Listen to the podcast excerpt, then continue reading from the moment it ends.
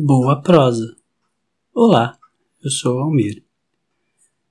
E tristeza não tem fim, felicidade sim. Essa letra do poeta pode significar muitas coisas, mas a tristeza, a tristeza, ela passa em algum momento. Todos ficamos tristes. Tristes porque perdemos alguma coisa, deixamos de ir a um evento, terminamos um relacionamento, nos frustramos com alguém, deixamos de fazer algo que gostamos, perdemos o emprego, porque chegamos atrasados a um evento, porque deixamos de comparecer com algo que prometemos, porque deixamos de ir com a turma ao cinema. A tristeza ela se apresenta de muitas formas. A tristeza ela tem muitas faces. Mas eu falo da tristeza. Não falo de depressão, que é algo mais profundo, uma doença que realmente precisa de tratamento e acompanhamento médico. A tristeza se apresenta várias vezes em nossas vidas, e o jeito com o qual lidamos com ela é que nos faz mais fortes ou nos faz chorar mais diante dela.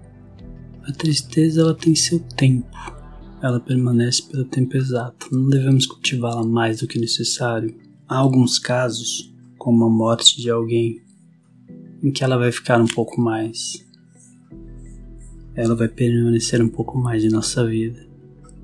Mas não devemos ficar alimentando a tristeza, cultivando, fazendo que ela seja maior do que ela merece ser. E se você não acredita em mim, você pode ouvir a opinião de um profissional. Olá, meu nome é Adriana Abreu, eu sou psicóloga e especialista clínica na abordagem centrada na pessoa. E eu gostaria de falar com vocês um pouquinho sobre tristeza.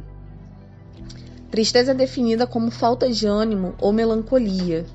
Geralmente é uma resposta e reação a algo que acontece na nossa vida ou na vida de pessoas próximas a gente. Especialistas afirmam que a tristeza é um dos sentimentos mais duradouros. Isso porque temos o costume de remoer essa sensação por mais tempo. O problema é quando essas sensações elas começam a afetar o nosso dia a dia. E aí eu pergunto a você, o quanto essa tristeza já tem te afetado, o quanto ela tem atrapalhado o seu dia.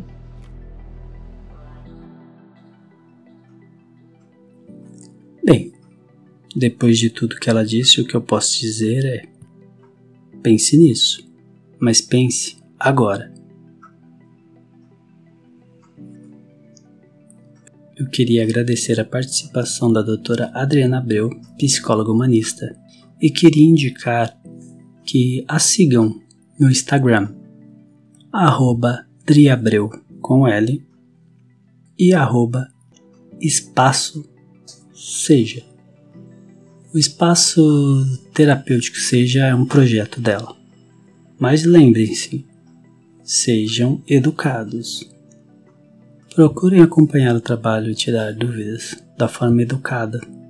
Bem, agradeço e convido vocês a seguir o Twitter do Boa Prosa, no arroba boaprosa3.